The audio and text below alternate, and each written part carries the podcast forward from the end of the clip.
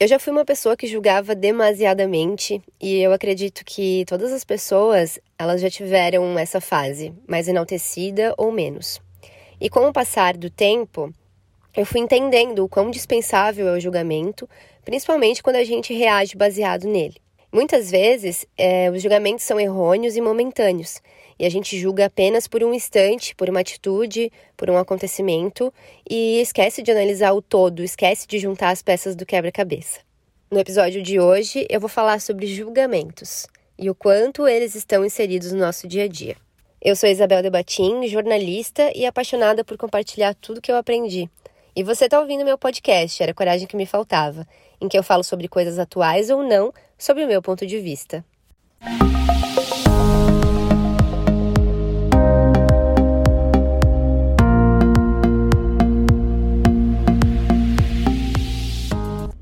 Eu li um livro que tem me ajudado muito em relação às minhas atitudes, assim como tantos outros que já passaram pela minha vida e que, com toda certeza, é, me ajudaram muito a olhar para trás e a ver quanta baboseira eu já fiz. O nome desse livro é Comunicação Não Violenta, do autor Marshall Rosenberg, que é um psicólogo americano. Logo no início do livro, quando ele começa a explicar o que é a comunicação não violenta, ele diz o seguinte: abre aspas. É importante não confundir o juízo de valor com julgamentos moralizadores. Os juízos de valor refletem o que acreditamos ser melhor para a vida.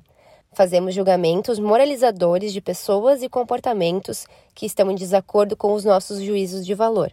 Se tivéssemos sido criados falando uma linguagem que facilitasse exprimir a compaixão, teríamos aprendido a articular diretamente nossas necessidades e os nossos valores, em vez de insinuarmos que algo é ou está errado quando eles não são atendidos. Fecha aspas. Compaixão. Vocês vão ouvir muitas vezes essa palavra nesse episódio.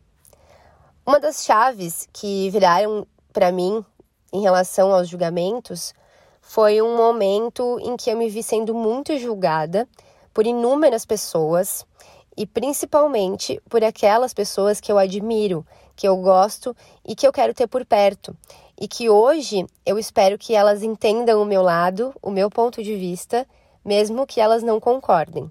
Por muito tempo eu guardei sentimentos e explicações dentro de mim, os quais me fizeram sentir turbilhões de sensações, como a raiva, como a frustração, tristeza, e tudo isso por ser quem eu era e por não ter percebido que, na verdade, eu também posso ter feito todas essas coisas com pessoas que eu amo, que eu admiro e feito elas se sentirem da mesma forma que eu me senti quando fui julgada.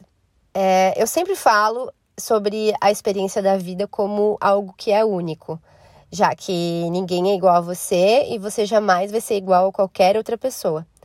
Nós somos criados de formas diferentes, passamos por experiências diferentes, lidamos com os nossos sentimentos de formas diferentes e tudo isso é único. E por isso, quando a gente julga alguém, nós julgamos de acordo com as nossas expectativas de vida. E quando a gente julga o comportamento de alguém, julgamos é, com base no que nós faríamos. Nós colocamos juízos de valor com base naquilo que a gente ouviu a vida inteira e que não necessariamente a gente concorda, mas que para a gente é o que é o certo. E mesmo assim, nada justifica os ataques diários que a gente tem visto nas redes sociais como se a partir do momento que a gente expõe a nossa vida, isso dá passe livre para qualquer pessoa falar o que quiser sobre aquilo que a gente está expondo, sobre a nossa vida, sobre as nossas atitudes, sobre o nosso corpo, principalmente. Entretanto, o mundo ele está aí, trazendo muitas mudanças, muitas outras formas de vermos os nossos comportamentos, que na maioria deles vem seguindo um padrão que eu acredito que é necessário mudar. E isso tudo está nos permitindo quebrar esses padrões, esses paradigmas. Eu vou relatar um fato pessoal para conseguir contextualizar aqui para vocês esse assunto. Esse ano, é, depois de muito tempo, eu tive o prazer de sentar com algumas amigas minhas e conversar sobre, sobre coisas que elas fizeram e que me incomodaram muito em um determinado momento. Eram julgamentos, óbvio, e no momento da nossa conversa, elas também contrapuseram e me falaram sobre julgamentos que eu também fiz em determinados momentos e que até então a gente não tinha tido nenhuma oportunidade de ver as coisas dessa forma e de conversar sobre isso. E esse momento foi muito incrível. O que eu consegui ver, né? Que o tempo passou e nos deu essa oportunidade de ter compaixão, é, nos deu mais empatia, nos deu clareza para as situações. E aí eu paro para pensar que pode ser que se essa conversa ela tivesse ocorrido em outro momento, ela poderia ter terminado em desastre, não necessariamente como o desfecho que teve. Porém, aconteceu o que aconteceu porque foi no tempo exato em que todas nós estávamos maduras o suficiente para ouvir e para falar o que era necessário. Inclusive, é, uma delas, que é um grande exemplo de alma linda, é, no meu ponto de vista, foi a amiga que mais sentiu, mais se sentiu mal pela situação. Teve um determinado momento, ela me mandou um, uma mensagem no celular e disse assim: Amiga, como que eu pude agir dessa forma? Já que isso vai totalmente na contramão do que eu tenho buscado nos últimos anos por meio do autoconhecimento, né?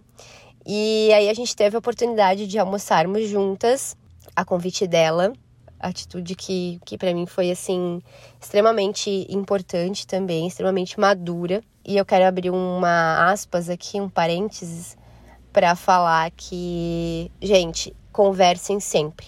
Nunca percam as oportunidades que vocês têm de se comunicar, de conversar, de colocar os pingos nos is, de expor o que vocês sentem, porque isso faz total diferença.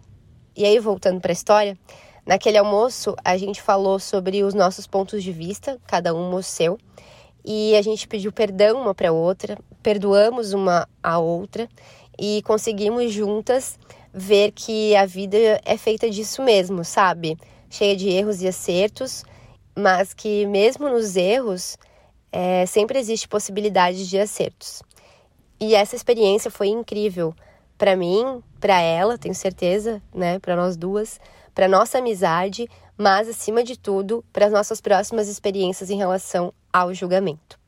Indo para o lado profissional, no jornalismo, que é a minha ilustre profissão, que é tão discriminada atualmente, né, nesse país, nós temos princípios coisas que a gente aprende na faculdade e também no dia a dia da profissão, né, nos estágios, nos empregos efetivos.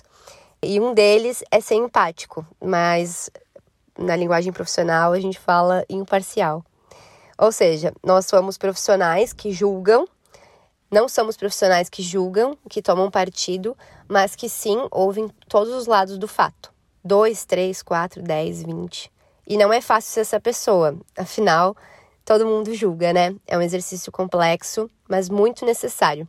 E eu acho que esse é um dos ensinamentos mais profundos que a minha profissão trouxe para minha vida. E assim como eu, como você e como todas as pessoas, é, eu acredito que não dá para ser imparcial e empático sempre, 100% do dia, 24 horas, 365 dias, enfim. Por isso que existem as segundas chances. Enfim, não é fácil essa pessoa, né? Afinal, todo mundo julga, é um exercício complexo, mas muito necessário. Eu acho que esse é um dos ensinamentos mais profundos que a minha profissão trouxe para minha vida. E assim como eu, como você e como todas as pessoas, não dá para ser imparcial e empático sempre. E por isso que existem as segundas chances.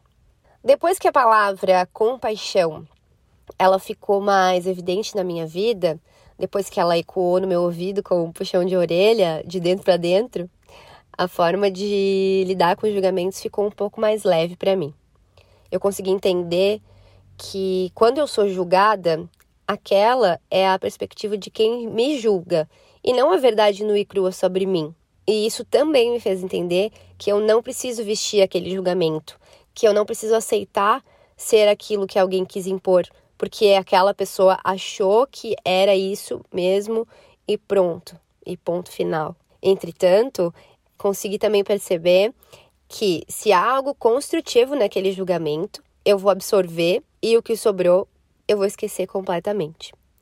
Mas o mais importante, o julgamento ele diz mais sobre a pessoa que julga do que sobre quem ela julgou.